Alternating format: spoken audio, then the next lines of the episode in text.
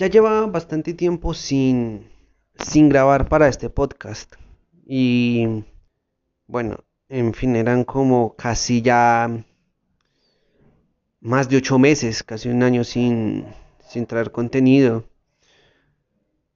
Y, y pues he decidido volver a hacer lo que, lo que tanto me gustaba, que era compartir mis ideas, compartir eh, las experiencias, compartir un poco el conocimiento que me dan mis, mis mentores, eh, lo que yo estudiaba.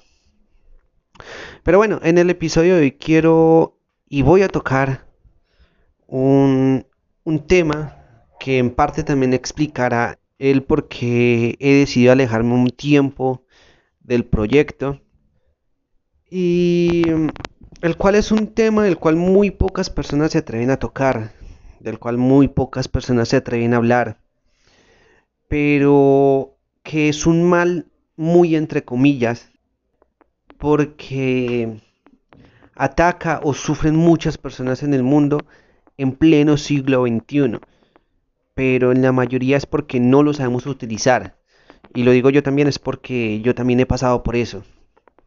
Em, estoy hablando más que todo de, de la ansiedad, y sí, eso es algo que, que no todos les gusta oírlo, que lo tienen, o no les gusta que una persona cercana a ella les diga que lo tienen. Y también a las cuales muchas personas terminan tildando de loco. Eh, hablemos un poco de lo que es la ansiedad. La ansiedad a grandes rasgos es más que todo como un, un sistema de supervivencia, una herramienta para sobrevivir. Sí, es, es un método de supervivencia porque normalmente en la antigüedad se usaba más que todo la ansiedad era al momento de llegar a enfrentarse contra ese león, contra ese elefante, contra esa bestia a la que había que cazar para poder comer y que muchas veces era comer o morir. Morir ya sea de hambre, morir de frío o morir porque esa bestia a la que íbamos a cazar terminó cazándonos a nosotros. En el siglo XXI, en los días que corren hoy, muchos de esos peligros no existen y por lo cual ante un mal manejo de ella nos puede generar graves consecuencias, tanto a nuestra tranquilidad mental como a nuestra paz emocional. Entonces, como lo, decía anteriormente, muchos saben que la ansiedad existe, pero que no saben exactamente cómo es, qué la ocasiona, qué hábitos lo pueden llegar a generar. Em, y lo suelen asociar mucho a la depresión. Eh, ¿Cómo sabemos que tenemos ansiedad? O, mejor dicho, eh, ¿qué es exactamente la ansiedad? Como lo decía anteriormente, es un mecanismo de defensa. Pero esa ansiedad se genera debido a un estrés crónico que no sabemos canalizar y que, se, y que esa sensación de peligro permanece aun cuando esa situación que la detona no está, ya se fue, pero una persona lo sigue, sigue sintiendo que está en peligro, que no está salvo. Mejor dicho, o sea, la mente se vuelve la peor enemiga de, de nosotros, los que no sabemos canalizar la ansiedad. No es algo que nos debamos de echar la culpa, no. Porque la ansiedad en pleno siglo XXI es un enemigo potente para nuestra mente. Eh, una persona con ansiedad no hay que discriminarla, no hay que tacharla de débil porque no sabes qué cantidad de pensamientos destructivos hacia uno mismo le llega a generar una mente ansiosa. No sabes qué luchas internas ha tenido que pasar para poder estar ahí trabajando o en la reunión o hablando contigo.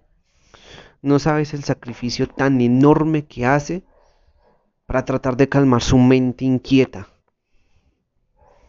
no sabes los síntomas físicos que tiene que pasar, las sensaciones, el sentir que se va a morir, el sentir que mantiene enfermo.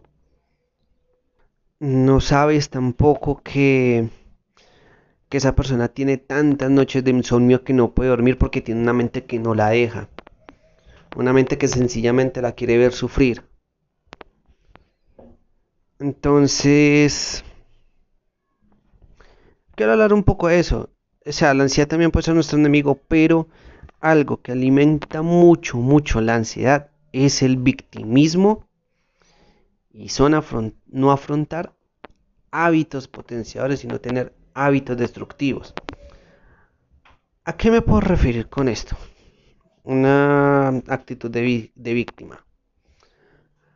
Una persona a la cual se despierta tarde y ya le quiere echar la culpa al tráfico, al perrito que se le atravesó, a la persona que sí iba a tiempo y que no tiene necesidad de andar rápido, eh, al clima, que puede que le llueva y lo retrase aún más. Y todo lo culpa, o sea, todos tienen la culpa. Tiene la culpa el viento, tiene la culpa el clima, tiene la culpa el perrito, tiene la culpa el tráfico, tiene la culpa la persona. Bueno, en fin. Todo la tienen menos ellos. Mientras alimentemos más ese victimismo, más vamos a alimentar la ansiedad. Y como lo dije en el título del episodio, la ansiedad puede llegar a ser nuestro mejor amigo, nuestra mejor herramienta, pero también puede llegar a ser nuestro peor enemigo. O sea, puede ser un amigo, un aliado o un enemigo.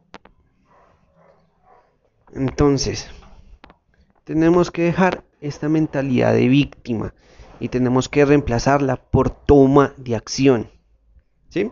Voy a poner diferentes ejemplos. El primero es, vemos un peligro cuando nuestro trabajo está en riesgo por una u otra razón. O sea, pueden ser diferentes. Pero si lo vemos de manera lógica, no hay ningún riesgo de muerte si perdemos nuestro trabajo.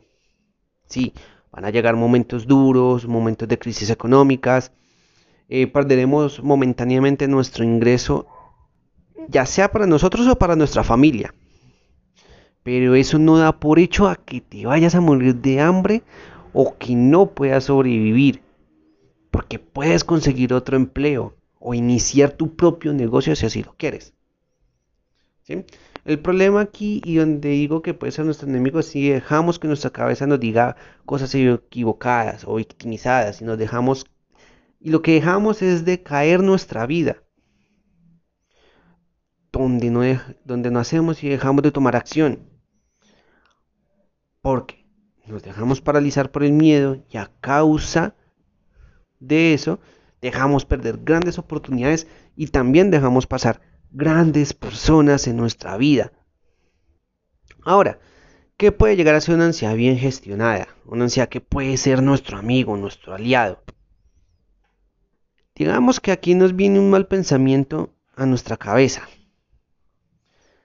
llámese lo que se llame, sea lo que sea, cualquier pensamiento que llegues a tener, si lo identificamos como un cambio que nos pide nuestro cuerpo, como una señal de alarma, de alerta que nos pide un cambio, lo hayamos transformándolo por un pensamiento positivo, pero no solamente quedándonos ahí,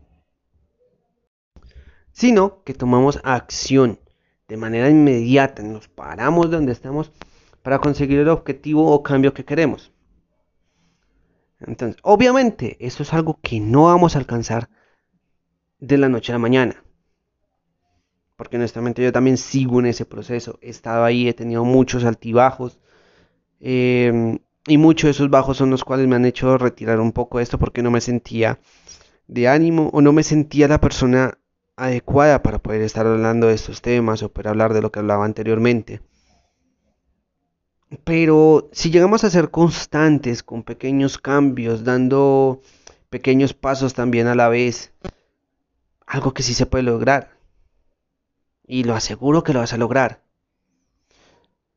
No hay que ver a la ansiedad como un enemigo, como lo he dicho y lo he repetido muchas veces, porque eso solo logra alimentarlo más y más y no vamos a poder con ella sino como un amigo que nos quiere prevenir diciéndonos de un cambio en nosotros y que podemos pasarlo a nuestro favor. Pero debemos de tomar acción ahí y evitar lo que es la gratificación instantánea. Hay muchas cosas que vamos a sacrificar por nosotros, sí, pero es por nosotros, por nuestro bien. Entonces, moraleja o enseñanza, lección de este episodio. Veamos a la ansiedad más que todo como una señal de cambio, como una alerta que nos está dando nuestro cuerpo de que necesitamos algo de manera urgente y que si no tomamos acción, eso se nos vuelve como un efecto bola de nieve, cada vez más y más grande y vamos a tener un peso más grande cada vez que ya no vamos a poder afrontarlo y que ya no vamos a poder con él. Nos vemos.